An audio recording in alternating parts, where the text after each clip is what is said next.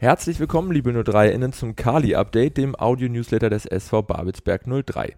Ich bin Clemens und wie gewohnt bringe ich euch in den kommenden Minuten auf den neuesten Stand rund um unseren Kiez-Club.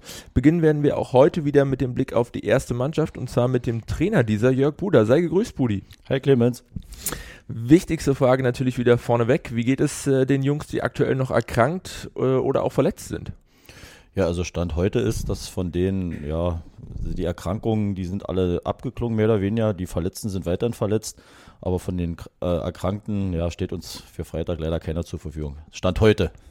Äh, du sprichst schon an, ohne Namen zu nennen und äh, den Gegner damit äh, zu informieren. Könnten am Freitag vielleicht äh, ein paar Verletzte wieder äh, dabei sein, die am vergangenen Wochenende noch ausgefallen sind?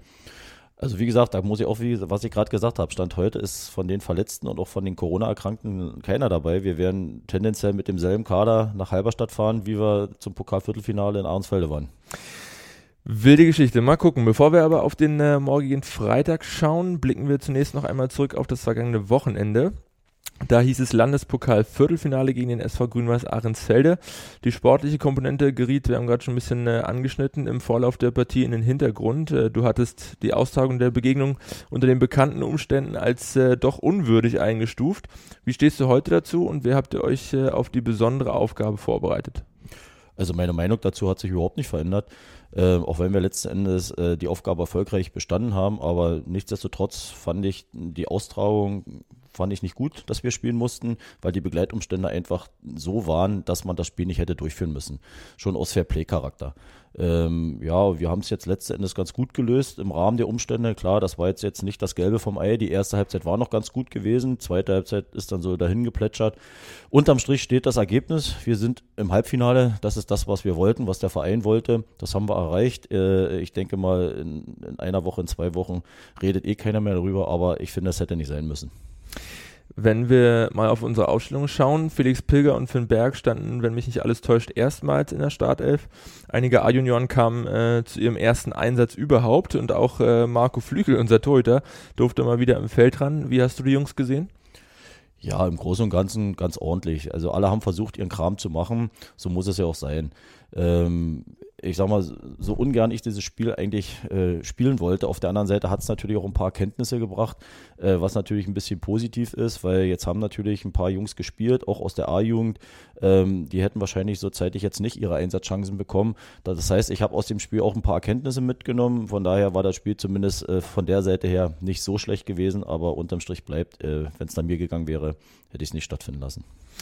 Nikola Jürgens sagte im Interview nach dem Spiel bei 03 TV, ihr wolltet äh, ein frühes Tor machen, was ihm dann selber auch gelungen ist. Spätestens der zweite Treffer durch Marcel Rausch kurz vor der Pause hat äh, zumindest gefühlt den Gastgebern dann wohl so ein bisschen den Zahn gezogen. Die hätten zuvor allerdings durchaus äh, auch mindestens ein Erfolgserlebnis verdient gehabt. Wie hast du das Spiel gesehen? Ja, also das war natürlich unser Ziel und so, so sind solche Spiele meistens gegen unterklassige Mannschaften. Du musst relativ frühzeitig ein Tor machen, dann gleich noch ein zweites nachlegen, dann hast du Ruhe. Das war eigentlich auch unser, unser Ziel. Ähm, so sind wir reingegangen und hätten ja normalerweise schon nach der ersten Minute 1-0 führen müssen. Spätestens nach fünf Minuten hatten wir nochmal eine Riesenchance. Frank Zille, glaube ich, war es. Ne? Genau. Ne? Ähm, und da haben wir es natürlich versäumt, schon viel, viel eher für Ruhe zu sorgen. Ja, äh, in der ersten Halbzeit, glaube ich, haben wir uns richtig viele und gute Chancen erspielt. Der Gegner hatte auch zwei, aber das hatte ich im Vorfeld schon gesagt, das ist auch keine so schlechte Mannschaft gewesen. Äh, da hat Janik hinten im Tor gut gehalten. Aber wenn wir in der ersten Halbzeit schon aus unseren vielen Chancen ein paar mehr gemacht hätten, wäre das Spiel schon viel eher, sag mal, in der Bahn gegangen, für, um für klare Verhältnisse zu sorgen. Unterm Strich muss ich sagen, war ich mit der ersten Halbzeit sehr zufrieden. Die zweite Halbzeit war, war dann nicht mehr ganz so doll, aber die Jungs, die da waren und die zur Verfügung standen, haben, haben ihren Kram richtig gut gemacht. Das habe ich ihnen auch gesagt, weil das so äh, natürlich und normal war es einfach nicht gewesen, weil die Begleitumstände einfach so schlecht waren im Vorfeld. Das haben die Jungs natürlich mitgekriegt. Deswegen äh, bin ich auch ein bisschen stolz auf die zehn, die da waren, dass die dann wirklich Vollgas gegeben haben. Äh, du hast schon angesprochen, äh, unterm Strich zählt das Weiterkommen. Damit wollen wir jetzt auch einen Haken an die Partie machen. Auf der Mission Titelverteidigung stehen wir nun schon wieder in der Runde der letzten vier. Neben uns sind noch Energie Cottbus und die Oberligisten Neuruppin sowie Krischow im Lostopf. Wen wünschst du dir im Halbfinale? Ja, wen wünsche ich mir? Also, ohne dass ich dem Landesverband jetzt zu nahe treten will, kann ich mir gut vorstellen, wen wir kriegen. Aber ich sage ganz ehrlich, äh, letzten Endes wird es darauf hinauslaufen, wenn wir Pokalsieger werden wollen, müssen wir gegen Cottbus gewinnen. Und ob wir die jetzt im Halbfinale oder im Finale spielen, finde ich jetzt nicht mehr ganz so wichtig. Ähm, wenn wir im Halbfinale gegen Cottbus spielen, würde ich mir wenigstens ein Heimspiel wünschen. Äh, ansonsten, ja, könnte ich mir gut vorstellen, dass wir dann vielleicht nach Krischow fahren dürfen, was sicherlich auch eine, eine richtig schwere Aufgabe ist, weil die haben auch eine gute Mannschaft. Wenn ich es mir aussuchen könnte, würde ich mir sicherlich einen Europin wünschen, wenn ich ehrlich bin. 4-0 gegen Luckenwalde gewonnen, Krischow. Hast du da ein paar Szenen aus dem Spiel gesehen? Nee, habe ich noch nicht, aber ich kenne ja einige Spieler, die in Krischow spielen. Das sind ja im Grunde genommen die, die man bei Energie Cottbus nicht mehr haben wollte. Richtig. Von daher ist das ja mehr oder weniger Energie Cottbus 2. Ähm, das ist schon eine richtig starke Mannschaft äh, und ich denke mal, es wäre ein interessantes Halbfinale Energie gegen Krischow. Äh, sollen die sich mal untereinander schön, ich sag mal, die Augen auskratzen. Mal schauen, mal sehen, was der Landesverband auslost. Genau, wir schauen dann mal, wer es letztendlich wird. Wann gelost wird, steht aber noch nicht fest. Der FLB wird darüber noch informieren. Bevor wir aber im Pokal wieder ran dürfen, steht erst noch mal ein, äh, stehen noch mal ein paar Ligaspiele an. Den Auftakt zur Jahresendrallye macht am morgigen Freitag unsere Auswärtspartie beim VfB Germania Halberstadt. Die Gastgeber sind mit zwei Siegen und der zwischenzeitlichen Tabellenführung in die Saison gestartet.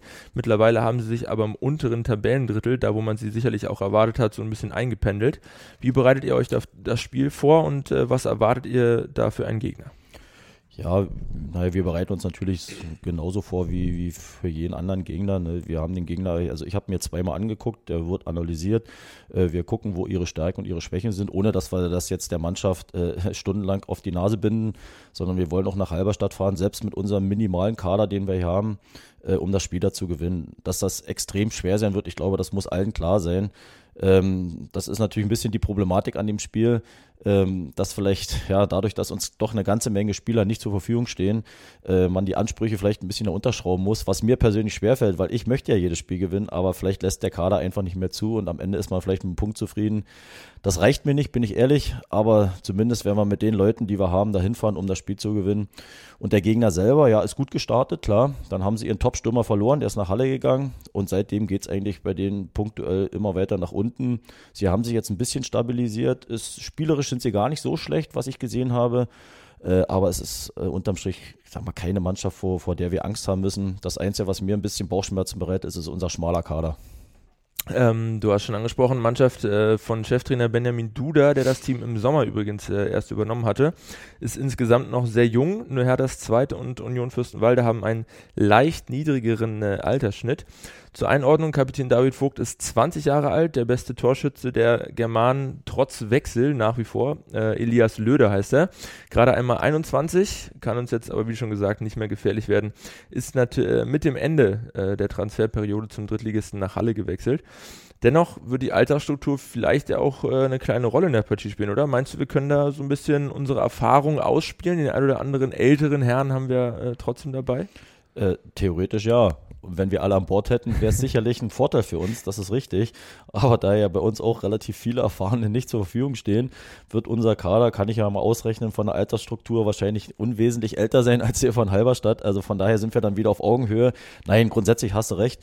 Ähm, wenn, wenn unsere erfahrenen Spieler alle an Bord wären und alle fit wären, hätten wir da sicherlich einen kleinen Vorteil. Ne?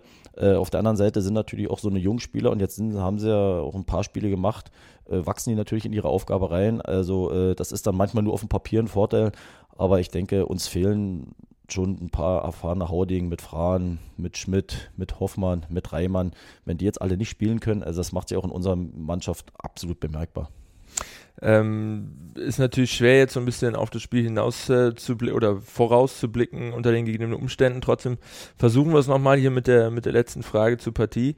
Ähm, der VfB ist nämlich so ein bisschen Wundertüte in der Saison. Gegen äh, Auerbach konnten sie mit 7-1 äh, gewinnen. Aufsteiger Einburg holt jetzt zuletzt ähm, gegen äh, die Germanen beziehungsweise den aktuellen Tabellen 14. Äh, beim 3 zu 1 ihren ersten Erfolg in der Regionalliga. Was erwartest du äh, unter den schwierigen Voraussetzungen für ein Spiel? Wer wird's machen? Wer steht vielleicht eher hinten drin? Ja, ich erwarte, naja, also es ist Freitagabendspiel, Flutlichtspiel, Halberstadtspiel zu Hause. Also ich glaube schon, dass sie relativ offensiv spielen werden, auch auf drei Punkte gehen werden. Sie kennen sicherlich unsere Situationen, die wir hier haben. Das wird ja auch in Halberstadt registriert. Ähm, das wird für uns alles andere als ein ganz leichtes Spiel, ganz im Gegenteil. Wir müssen gucken, dass wir mit unserem Kader, den wir haben, eine, eine, ne gute Aufstellung finden, eine gute Mischung finden zwischen Offensive und Defensive. Äh, wir wollen, wie gesagt, da was holen, aber es wird extrem schwierig und Halberstadt, die brauchen jeden Punkt, die werden alles reinhauen. Erst recht, wo sie merken, dass wir da mit einer Rumpfmannschaft antreten.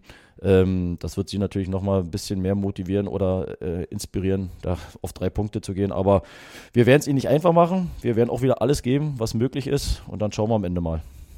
Budi, vielen Dank für deine Zeit bis hierhin. Wir drücken euch wie immer die Daumen und hoffen äh, noch auf einige Zähler bis zum Ende der Hinrunde äh, und auch bis zum Ende des Fußballjahres, auch wenn es im Moment eine doch etwas schwierigere Situation ist.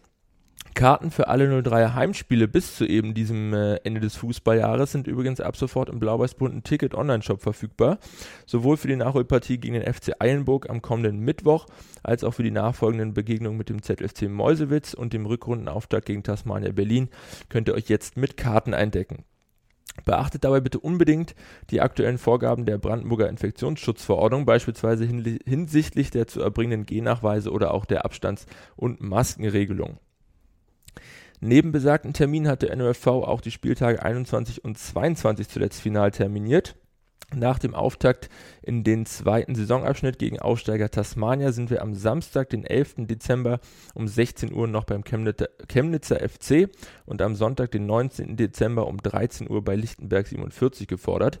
Im neuen Fußballjahr 2022 geht es dann am Wochenende des 28. Januar bis 30. Januar mit einem Heimspiel für unsere Equipe gegen die Hertha-Bubis weiter. Die genauen Ansetzungen für diese Aufgaben wird der NOFV noch bekannt geben. Zum Abschluss des heutigen Kali-Updates schauen wir noch einmal wie gewohnt auf die Ergebnisse im Nachwuchs und haben uns dafür heute unsere ältesten Talente ausgeguckt, nämlich unsere U23, die in der Landesklasse West auf Punktejagd geht. Dabei waren sie am vergangenen Wochenende außerordentlich erfolgreich. Gegen den abstiegsbedrohten SV Union Neuruppin siegte das Team von Cheftrainer Thomas Schulz mit 10 zu 1.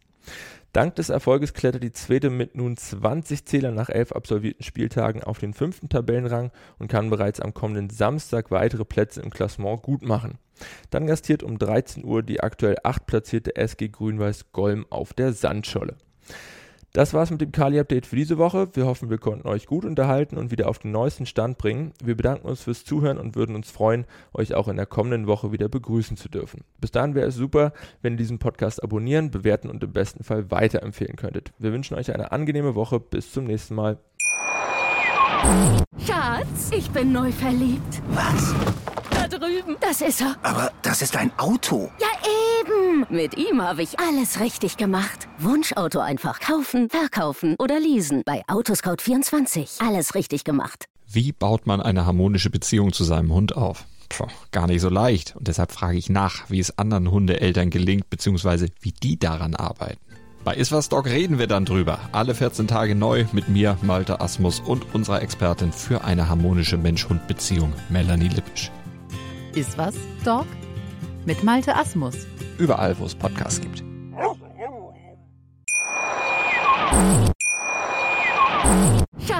Ich bin neu verliebt. Was?